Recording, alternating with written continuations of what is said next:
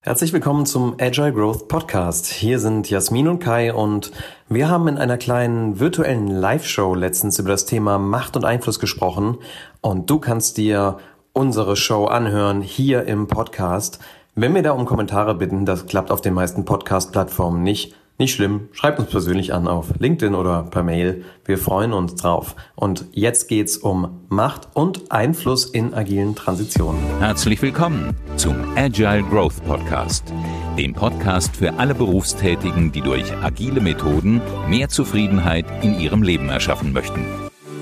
Von und mit den Two Agilists. Wir sind Jasmin und Kai und wir helfen Menschen dabei, die Versprechen agiler Vorgehensweisen in der Praxis einzulösen, ohne IT-Wissen vorauszusetzen. Was ein bisschen strange ist, weil ich bin ja Informatiker. Deswegen muss ich immer so meinen halben Wortschatz nehmen und den irgendwie wegparken. Was total gut ist, weil ich bin Psychologin und äh, muss sonst auch ganz viel nachfragen. Genau, und heute geht es um Einfluss auf ähm, andere Menschen. Und zwar sind wir ja viel in agilen Transitionen unterwegs gewesen in der Vergangenheit und äh, auch immer noch unterwegs. Ich immer noch. Genau, Jasmin ganz viel immer noch. Äh, ich mache gerade so ein bisschen, ich schreibe gerade an einem Buch, ähm, hat vielleicht der eine oder andere mitbekommen, wir haben gerade die Firma neu gegründet, also es gibt einen Haufen Dinge zu tun. Und ja, ähm, ich mache gerade ein paar Gespräche mit Menschen, wo ich herausfinden möchte, hey, wie können wir denen auf dem Weg weiterhelfen? Da war LinkedIn ganz, ganz hilfreich, ganz viele Kontakte, mit denen ich im Moment telefoniere. Vielen Dank dafür. Und ein Thema, was viele beschäftigt, ist der Einfluss in Bezug auf äh, Sie als Agile Coach in einer agilen Transition. Und darum soll es heute gehen. Wir sprechen mal darüber, was für Möglichkeiten hat man, äh, was steckt psychologisch dahinter und wie kann man eigentlich seinen Einfluss vergrößern. Genau, also wir plaudern aus dem Nähkästchen. Ähm, wir teilen die Tools, Tipps, Tricks, die uns in der Vergangenheit geholfen haben und hoffentlich auch dir Anstöße geben, Inspirationen geben und ähm, vielleicht auch ein paar neue Blickwinkel auf Dinge geben. Als Feedback haben wir auch bekommen ähm, zum Podcast, der ist total toll. Ähm, es ist toll, dass wir nahbar sind. Es ist toll, dass wir auch irgendwie Fehler eingestehen. Und ganz ehrlich, wenn es zum Thema Einfluss kommt, da habe ich viele Fehler gemacht. Sehr, sehr viele Fehler. Und da sind wir vielleicht auch beim ersten Punkt. Dieses Wort Einfluss. Macht haben über jemanden. Da läuft es ein bisschen kalt den Rücken runter, oder?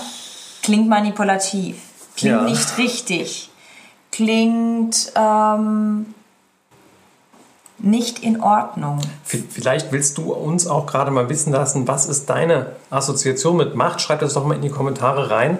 Äh, was, was denkst du bei Macht? Ist das ein Wort, das für dich positiv besetzt ist? Magst du Macht? Hast du gerne Macht? Oder ist das schwierig? Ist das irgendwie seltsam konnotiert? Genau. Sich mit diesen Fragen zu beschäftigen hilft hat mir sehr, sehr geholfen, wirklich mal zu gucken, was habe ich über Macht gelernt. Und was ich in meiner Ursprungsfamilie über Macht gelernt hat, habe, ist, ähm, manipulative Menschen sind gefährlich. Manipulative Menschen sind nicht in Ordnung. Zum Beispiel ähm, mein Opa hat irgendwann mal gesagt, na Psychologen sind ja nur manipulative Menschen gesagt habe, Opa, vor dir sitzt eine Psychologin. Ich habe nicht das Gefühl, dass ich so sehr manipuliere. Ähm, und da vielleicht auch wieder ein anderes Verständnis zu dir selber zu kriegen. Warum möchtest du Einfluss haben ähm, und was steckt dahinter? für dich? Also ist es, möchtest du Einfluss gewinnen aufgrund deines Egos, damit du größer wirkst? Das kann völlig fein sein. Oder möchtest du Einfluss für eine Sache gewinnen? Und die meisten Menschen, mit denen wir jetzt gesprochen haben, die ähm, haben ganz oft so dieses Wir in der agilen Transition und das Management gehabt. Und auf das Management haben wir keinen Einfluss. Und die sind doch so böse, weil sie gestalten unser Umfeld nicht so, wie wir es eigentlich brauchen würden in unserer agilen Transition. Ähm, und das lässt mich schon wieder drauf schließen, wenn ich in diesen Gedanken, in dieses Gedankenkurs so komme. Und ganz ehrlich, ich bin oft da. Und ich war in der Vergangenheit ganz oft da, dass es nicht mehr ein Miteinander ist, sondern ein Gegeneinander. Dass ich Einfluss haben möchte, weil ich manipulieren möchte und nicht, weil ich gemeinsam etwas Gutes erschaffen möchte. Und da dran für mich zu arbeiten ist, warum brauche ich diesen Einfluss gerade? Warum möchte ich Nähe zu jemandem herstellen? Möchte ich diesen Menschen manipulieren oder bin ich daran interessiert, mit dem Menschen oder mit dieser Menschengruppe gemeinsam was Gutes zu entwickeln? Weil wenn wir ins Gemeinsame gehen, wenn wir ins Kollektive gehen, dann sind wir sehr viel offener und dann ist es auch sehr, sehr viel einfacher, Einfluss zu haben ohne dass es in dieses Negative von Macht und Dominanz geht, was ich grundsätzlich immer noch nicht möchte. Und auf einer anderen Ebene musste ich mir aber auch bewusst werden, Macht haben ist nichts per se Negatives, sondern es ist auch ein Ausdruck meiner Liebe. Ich habe auch Macht über unsere Kinder zum Beispiel weil die sind meine Schutzbefohlenen. Ich kann sagen, das ist wichtig, weil ähm, hier vorne ist so ein Balkon und der hat zwar eine Brüstung, also wie das immer so in Deutschland sein muss, man hat ja gewisse Sicherheitsvorschriften, aber ganz ehrlich, als die ein bisschen noch kleiner waren, die dürfen bis heute nicht alleine hier auf dem Balkon, weil da geht auch noch so eine äh, Schornsteinfegertreppe irgendwie aufs Dach hoch. Da bin ich sehr froh, dass wir Macht haben. Also irgendwie braucht man Macht auch über andere Menschen, ähm, um irgendwie selbstwirksam zu sein, habe ich das Gefühl. Und wenn ich mir jetzt so mal angucke, die Mission, die viele Agile Coaches hier haben, ist ja dem Unternehmen dabei zu helfen, dass der Laden agiler wird. Okay, gut. Ähm, das heißt, irgendwie muss ich mir da als Coach Einfluss verschaffen, weil ansonsten kann ich diese Mission ja gar nicht umsetzen. Und das ist ja auch der Wunsch der Leute vor Ort. Nicht aller, aber vielleicht oder im Idealfall, dein Sponsor hat gesagt, hilf mir dabei, den Laden hier agiler hinzukriegen. Genau, und da ist, glaube ich, auch schon die erste Eintrittspforte. Also Kai hatte gesagt, es ist auch der Wunsch der Leute vor Ort, nicht aller. Aber jeder hat ein Problem. Und da beginnt auch meistens der Einfluss. Der Einfluss beginnt oftmals nicht mit mir, die was mitteilt und redet, sondern mit mir, die gelernt hat zuzuhören, die gelernt hat, Verbindungen herzustellen, die gelernt hat, authentische und tiefe Gespräche zu führen und auch Räume zu schaffen, wo authentische und tiefe Gespräche möglich sind. Also Leute einzuladen, ein Angebot zu machen. Hey, hast du Zeit für eine halbe Stunde virtueller Kaffee? Es würde für mich um das und das Thema gehen. Ich bin da interessiert an deiner Meinung. Und dann ist es in erster Linie echt ein Teil von mir, mich zurückzunehmen und wirklich zuzuhören und zu gucken, was sind die Probleme der verschiedenen Leute in diesem System drin. Weil mein Sponsor auf der einen Seite hat ein Problem und er möchte etwas. Und wenn ich Widerstände entdecke auf verschiedensten Ebenen, dann muss ich erstmal verstehen, wo kommen diese Widerstände her und was für, was wäre denn unser gemeinsamer Nenner? Was für ein gemeinsames Problem können wir angehen? Ein Problem, das alle haben? Oder wo würde es irgendwie helfen? Also dieses Agilität aus dem Selbstzweck rauszumachen. Ich erkläre jetzt äh, allen Agilität und wie es laufen würde und wie die heile Welt ist. Das hilft meistens niemandem. Niemand will agil werden des Agilwerdens willen, sondern Firmen wollen agil werden, weil sie merken, sie brauchen engeren Kundenkontakt. Sie wollen agiler werden, weil sie merken, ihre Mitarbeiter sind nicht glücklich in alten hierarchischen Strukturen. Das war kurz das Statement. Oder sie wollen agil werden, weil sie merken, wow, wir haben hier zu wenig Innovationskraft. Wir müssen die, die Intelligenz unserer Mitarbeiter irgendwie besser nutzen, damit wir besser, besser innovieren können. Ähm, etc. Also da gibt es 1000 Gründe, warum wir agiler werden wollen könnten, würden, möchten. Aber die muss ich zuerst rausfinden. Und sobald ich wirklich, also, ne, Simon Sinek, Start with the Why. Jo. Gut. Ich bin nicht gut mit Namen und Konzepten und Theorien. Ähm, dafür habe ich auch, wenn ich auf der Bühne bin, immer Joseph. Der ist super mit Namen und Konzepten und Theorien. Aber wirklich dieses Warum dahinter zu erfragen oder forschen. Und das braucht oft sehr, sehr viel Zeit. Also das wäre vielleicht so das Erste, wo Einfluss beginnt, ist oder für mich begonnen hat, ist wirklich meine Fähigkeit des Zuhörens zu schärfen und aus meiner missionierenden Haltung rauszugehen. Und ich merke da auch immer wieder, ich, ich tapp immer wieder in diese missionierende Haltung rein.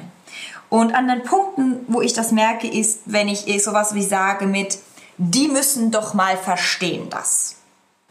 Oder ich würde denen so gerne mal erklären, wie das Prinzip von Einfachheit funktioniert.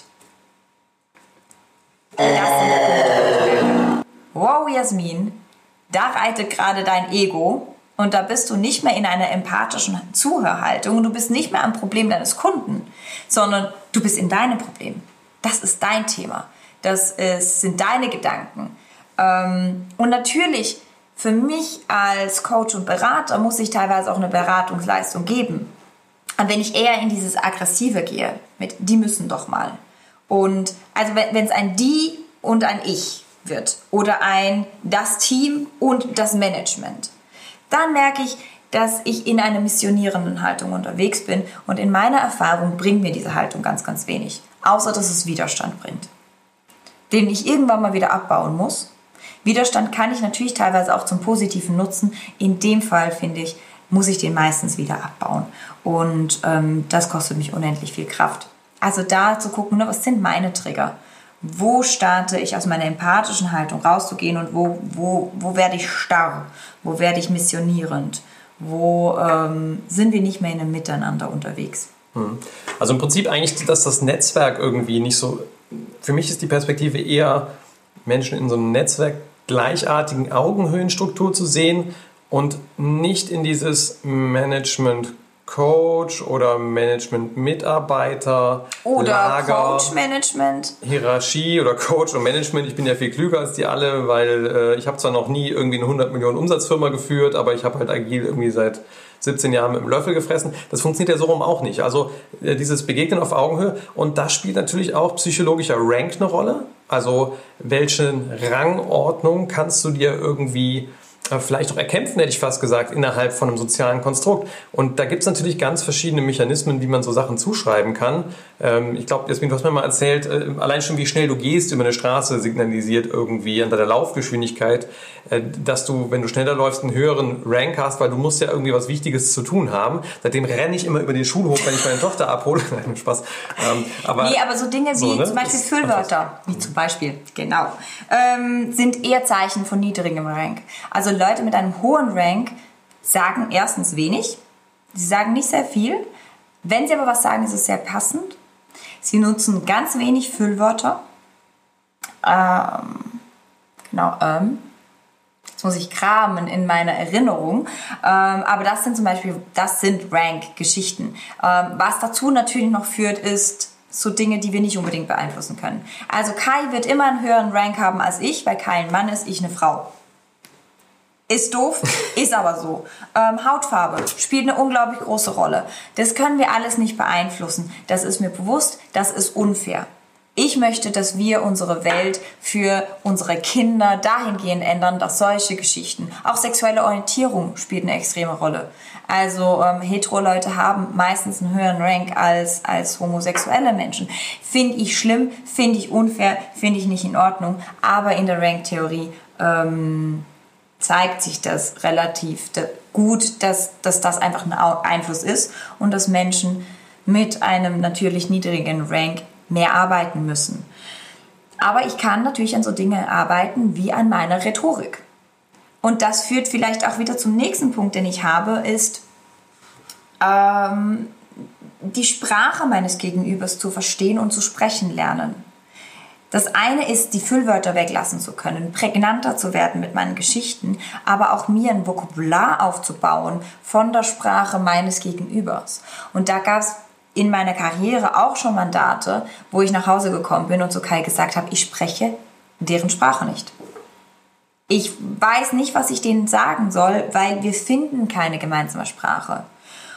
Und wo ich daran gescheitert bin, weil ich einfach gemerkt habe, es ist eigentlich egal, was ich sage, wie ich sage, es kommt nicht an. Es, ist, es sind nicht die richtigen Worte. Und dann ist es vielleicht auch okay, einen anderen Coach reinzuschicken, weil man einfach merkt, es funkt hier nicht. Es, irgendwie kommen wir nicht auf diese Augenhöhe. Mhm. Irgendwie sprechen wir diese gemeinsame Sprache nicht.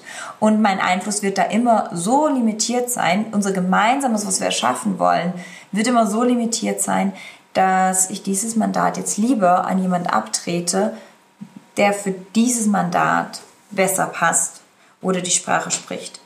An anderen Stellen war das auch Arbeit und ich habe mir definitiv bei vielen Kunden schon Vokabular angefangen aufzuschreiben. Was meinen die mit den Worten, die sie wiederholt sagen? Also in Terminen drin zu sitzen und aufzuschreiben, welche Worte kommen ganz oft vor und was meinen die damit? Und gerade wenn wir von der Sprache des Managements reden, dann ist das oft eine zahlengetriebene Sprache. Und dann darf ich mir als Coach vielleicht auch überlegen, wo kriege ich Zahlen her? Wo kann ich was rechnen?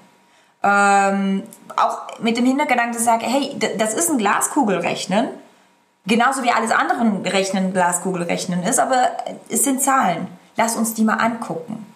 Wenn ich gerade in einer Firma bin, die Zahlen, Fakten getrieben ist. Es gibt andere Firmen, die sind anders getrieben. Also aber wirklich da das Lernen, was ist die Sprache des Unternehmens? Ähm, wie kann ich die anpassen? Und da haben in meiner Erfahrung verschiedene Hierarchiestufen, verschiedene Sprachen. Und als Coach oder als Scrum Master muss ich die Sprachen von den verschiedenen Stufen oder darf ich die Sprachen der verschiedenen Stufen lernen, wenn ich mit denen interagieren möchte. Ich fand es zum Beispiel super hilfreich. Ich bin seit ein paar Jahren jetzt in einem Unternehmernetzwerk drin und wir treffen uns einmal im Monat und ähm, sprechen über ja, unternehmerische Herausforderungen. Und die, das Vokabular, was da fällt, die Begriffe, die da fallen, ich fühle mich manchmal wie, äh, als hätte ich vielleicht besser noch so ein MBA machen sollen oder so, äh, weil ich dann auch wieder mal nachfragen muss, ja, was genau irgendwie äh, ist ein EBIT oder ne, was, äh, was meinst du da mit irgendwie ähm, abgezinsten Barfuß oder Cashflow oder Schlag mich tot? Wenn, also Informatiker hatten, ich hatte ja äh, eine Vorlesung BWL in meinem Studium, da habe ich auch fleißig auswendig gelernt, muss ich ehrlich zugeben. Ähm, das war aber, dann die Lernbulimie? aber das war dann hat auch nicht so nachhaltig angehalten. Also irgendwie so ein bisschen in diese Welt einzusteigen, dass man zumindest ein bisschen dazu Bezug nehmen kann und weiß, warum benutzen die dieses Konstrukt, dieses Gedankliche, wieso ist das wichtig, was brennt denen eigentlich unter den Nägeln, ist natürlich schon wichtig und das geht einfach ohne Interesse nicht. Also wenn ich da gar keinen Bock drauf habe, das zu lernen, so im Sinne von, nee, lass mich hier, lass mich hier coden mit meinem Team sein und so weiter, das ist nicht mein Metier, dann wird das wahrscheinlich schwierig werden mit dem Einfluss aufs Management. Denn äh, ohne, ne, ohne Empathie für das Gegenüber und irgendwie ein bisschen gemeinsame Sprache wird das eher nichts. Also so ein natives Interesse daran, dass man irgendwie auch in dieses Unternehmerische ein bisschen reinkommt, äh, glaube ich, ist schon ganz wichtig für, für eine Arbeit mit Managern, zumindest in den größeren Unternehmen. Ich finde in so kleinen Läden, irgendwie 50 Leute oder so, äh, ja, da hat man oft noch eine sehr äh, hohe Nähe zwischen Geschäftsführung und Mitarbeitern, auch in der gedanklichen Welt. Ähm, da muss man vielleicht auch ein bisschen mehr auf den Punkt kommen, als man sonst so in Teams irgendwie arbeiten kann. Aber äh, das ist sicherlich nochmal anders als jetzt bei so einem 30.000 Mann-Konzern oder so. Aber auch da finde ich ähm, etwas, was ich gelernt habe, auch durch einen Coach, weil da brauchte ich am Anfang meiner Karriere durchaus Unterstützung, ist wirklich zu lernen, die Zeit von Genau. Guck mal kurz. Die Zeit von, von, Leuten im Management ist meistens sehr begrenzt. Ob ich das jetzt toll finde oder nicht toll finde, dass sie so viel Zeit in Meetings verbringen, Fakt ist, sie tun es ganz oft und dann haben sie eigentlich nur fünf Minuten. Das heißt, ich muss meine Story super, super klar kriegen. Ähm, ich muss das, was ich erzählen möchte, wenn ich denn irgendwas pitchen möchte, in drei Minuten rund kriegen. Und dann haben wir ein Gespräch. Also, und das, da lohnt sich einfach zu üben. Vor dem Spiegel, mit Kai, mit ja. wem auch immer, ähm, in einer Peer Group und so weiter, in deiner Scrum Master Community zu üben, wenn wir etwas erreichen möchten. Was sind die Schmerzen? Der zum Beispiel Manager, die wir auch mit adressieren mit diesem Vorhaben. Wie kriegen wir da eine Storyline rund und wie üben wir die Storyline? Und da auch zu gucken, und welche Hilfsmittel sind adäquat dafür, dass ich meine Story gut rüberkriege. Ich bin kein Fan von PowerPoint. Und trotzdem mache ich manchmal drei Slides, weil ich irgendein visuelles Hilfsmittel brauche, um das rüberzukriegen. Im Trainingsraum male ich lieber auf dem Flipchart. Aber ganz ehrlich, ähm, der CEO von selbst einem 10.000 Mann Konzern hat keinen Bock, Jasmin Zano Simons zuzugucken, wie sie auf dem Flipchart malt. Ähm, der hat halt lieber eine PowerPoint oder eine Excel-Tabelle oder, oder, oder. Also da auch wieder zu gucken, welche visuelle Sprache spricht mein Gegenüber und wie kann ich dem helfen. Also ich habe auch gerade das Coaching von einem Product Owner, der ultra visuell ist. Und normalerweise mache ich ähm, diese Coaching-Gespräche sehr als Gespräch. bei diesem Product Owner bringe ich immer visuelle Hilfsmittel, ob das ein Mural Board ist, eine PowerPoint, ähm, ein gemeinsames Blatt zum Draufmalen etc., weil ich einfach merke, das ist seine Sprache und er braucht diese Unterstützung. Also so auch wieder, wie kann ich das, was ich tue, untermauern? Wie kann ich meinem Gegenüber helfen, ähm, damit wir gemeinsam zusammenkommen? Und jetzt nochmal so ein, so, so, ein Haltungsthema. Also wir haben ja schon mal drüber, vorher drüber geredet, ne? diese eine Haltung, so was für eine Haltung habe ich zur Macht, was für eine Haltung habe ich zu Einfluss, was sind meine Gedankenmodelle dahinter. Das könnte mir Hinweise darauf geben, wo sind meine Blockaden. Aber auch dann als zweiter Reflexionspunkt nachzudenken, was für eine Haltung habe ich gegenüber dem Management ähm, weil ich ganz oft erlebt habe, dass es da so eine harte Verhärtung gibt zwischen den Teams und dem Coach, der irgendwie das Team beschützt, mit den Teams arbeitet und dann dem Management. Und ich finde diese Verhärtung nicht sehr hilfreich. Und vielleicht habe ich auch schon, schon als Kind was gelernt über das Management ähm, oder über die Arbeitswelt, vor, die von dem Management gestaltet wird, die böse ist. Oder, oder, oder, oder. Also da wirklich mal zu reflektieren, was für eine Haltung habe ich da. Ich fand immer, wenn ich da eine neutrale Haltung einnehmen kann, eine empathische Haltung sowohl für die Belange der Teams wie auch für die Belange der Führungskräfte dann bin ich sehr viel effizienter. Und dann erfülle ich auch meine Aufgabe viel mehr. Ähm, dieses, der Scrum Master ist der Beschützer des Teams. Ja, ich unterstreiche das. Für Aufgaben, die im Sprint reinschneien. Aber ich bin nicht der Beschützer des Teams im Sinn von der Mama, die sich da vorne hinstellt und helikoptert um das Team herum und alle Sachen irgendwie von dem Team fernhält, damit die ja nichts mitkriegen, wenn die Firma brennt. Weil genau diesen Schmerz müssen ja die Teams auch mitkriegen, damit sie innovativ an dem Produkt arbeiten können. Ja, jetzt haben wir ein bisschen philosophiert über Einfluss.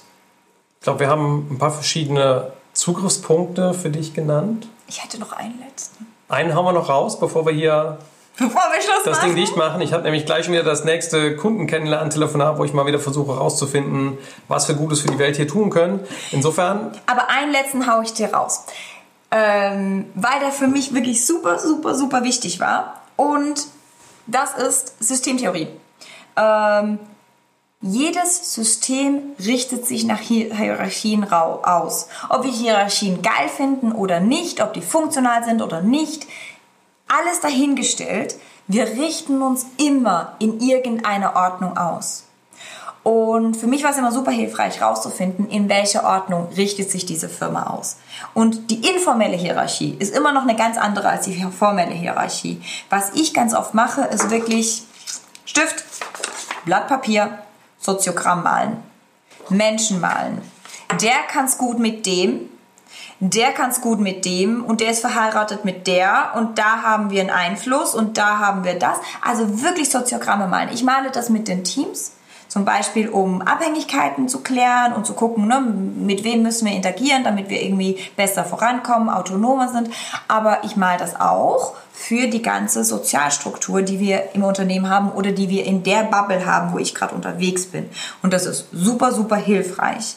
Ähm, um zu verstehen, wie tickt dieses System.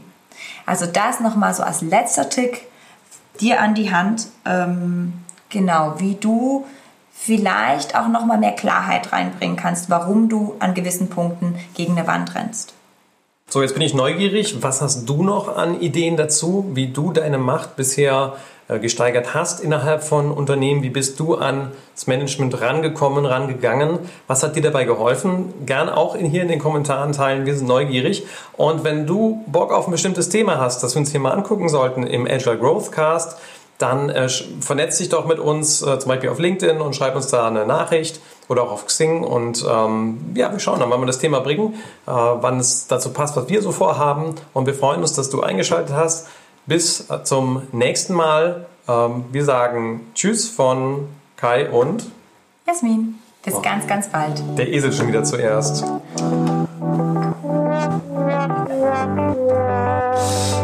Schön, dass du da warst. Bis bald.